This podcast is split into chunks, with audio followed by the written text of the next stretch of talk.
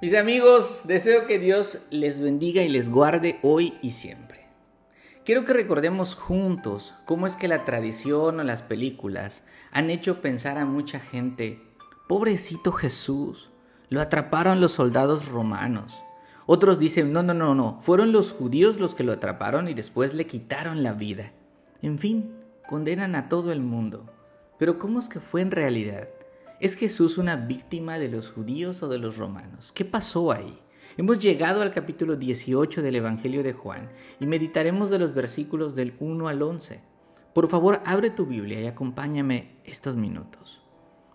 Después de orar, el Señor Jesús salió con sus discípulos al otro lado del torrente de Cedrón, donde había un huerto en el cual entró con ellos. Versículo 1.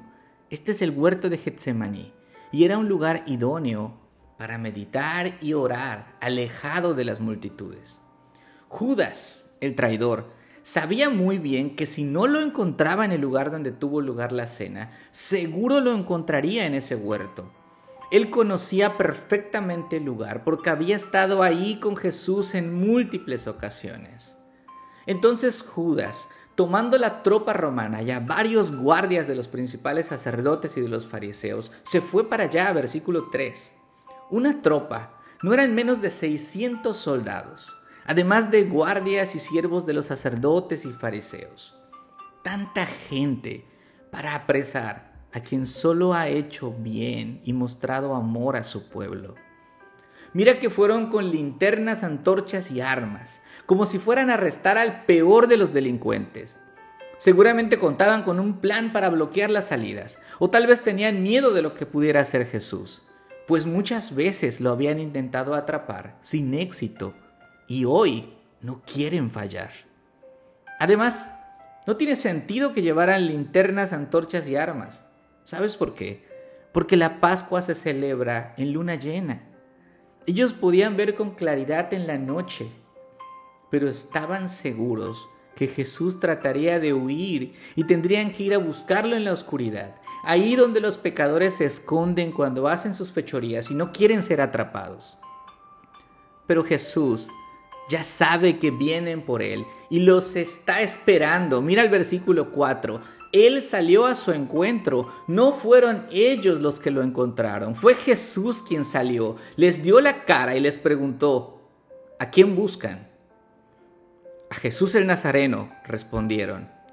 Él les dijo, yo soy. Sin duda nadie esperaba esta respuesta. Dice la escritura que ahí estaba Judas con ellos.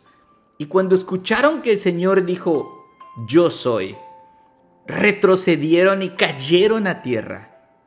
Yo soy es la declaración más grande de Jesús. Es Jesús diciendo, yo soy Dios. Los que estaban ahí lo entendieron y sus rodillas se doblaron y se desplomaron casi a la velocidad de un rayo. Entonces Jesús volvió a preguntarles, ¿a quién buscan? A Jesús el Nazareno, dijeron. Respondió Jesús, les he dicho que yo soy.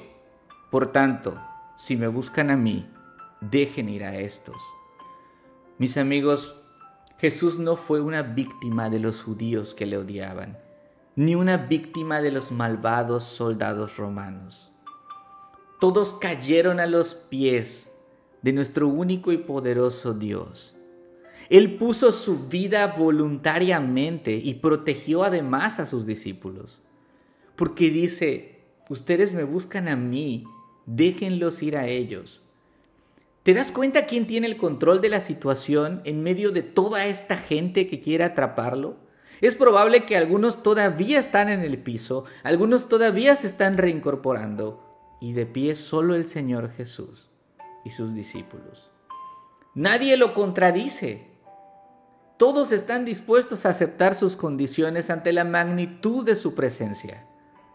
Sin embargo, Pedro tan impulsivo como él solo, se niega a aceptar la voluntad de Dios. Él ha visto que su maestro quiere entregarse voluntariamente, pero él no quiere. Yo me imagino a Pedro pensando, a mi maestro no lo van a tocar, váyanse. Y saca una pequeña espada y va por la cabeza de Malco, un siervo del sumo sacerdote. Mis amigos, Jesús es Dios. Él no necesita a nadie que lo defienda.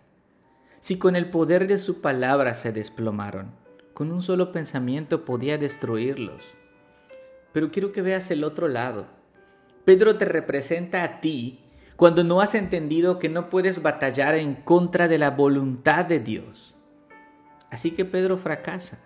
No le vuela la cabeza a Malco, pero Malco no puede salvar su oreja derecha.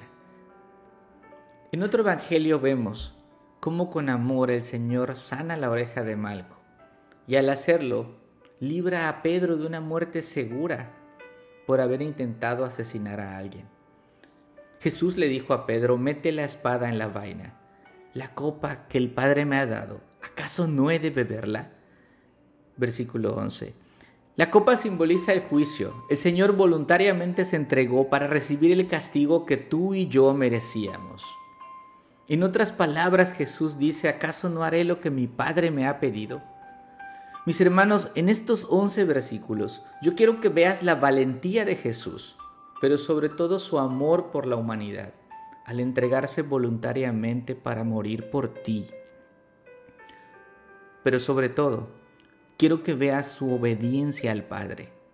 Recuerda que la caída de la humanidad comenzó en un huerto, cuando Adán desobedeció y por su desobediencia vino la condenación a todos los hombres.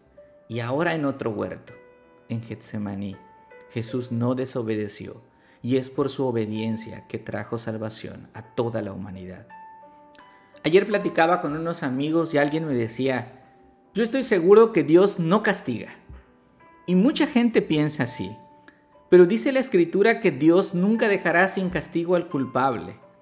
El punto es que el Señor voluntariamente decidió tomar tus pecados, ponerlos sobre sí y recibir el castigo que tú mereces por toda una vida pisoteando su nombre. Amigos, Dios sí castiga y castigó a su propio Hijo en tu lugar. Este es el corazón del Evangelio. Dios poniendo la vida de su Hijo para el perdón de tus pecados y el Hijo en perfecta armonía con el Padre entregándose voluntariamente. Hoy te ruego no lo rechaces más. Arrepiéntete y pídele perdón por tus pecados, porque al final de los tiempos solo habrá dos clases de hombres, los que aceptaron que Cristo tomó su lugar en la cruz y los que aceptaron recibir la ira de Dios por cuenta propia a causa de sus pecados. Oremos. Bendito seas Dios, gracias por este tiempo de meditación en tu palabra, gracias por mostrarnos tu amor en todo momento. Gracias por poner el ejemplo de obediencia suprema. Hoy te pido por todos aquellos que no te conocen y que no sabían hasta hoy lo que tú hiciste por ellos en el huerto, para que confíen que tú les protegerás como protegiste a los discípulos ahí. En el nombre de Jesús. Amén.